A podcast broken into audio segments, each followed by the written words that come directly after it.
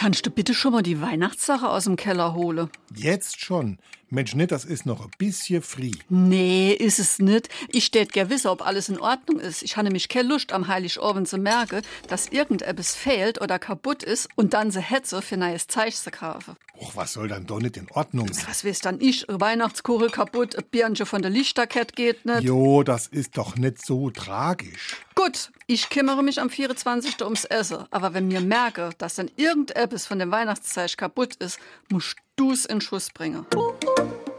SR3. Warum wir so reden. Wie man schwätze. Schießen oder der Schuss kommt in vielen Redewendungen vor, die sich fast immer auf den Krieg zurückführen lassen. Etwa bei In die Schusslinie geraten.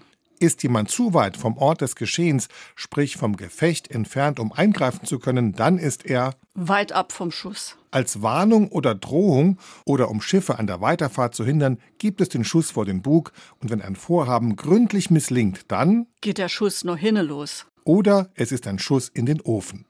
Bei etwas in Schuss bringen gibt es zwei mögliche Erklärungen. Zum einen kann es aus der Soldatensprache stammen, denn eine Kanone oder ein Geschütz muss vorbereitet und in Stellung gebracht werden, damit das anvisierte Ziel auch getroffen wird. Es ist aber auch möglich, dass der Ausdruck aus der Sprache der Weber kommt und sich auf das Einrichten des Webstuhls bezieht. Mit Schuss werden in der Weberei die Querfäden eines Gewebes bezeichnet. SR3.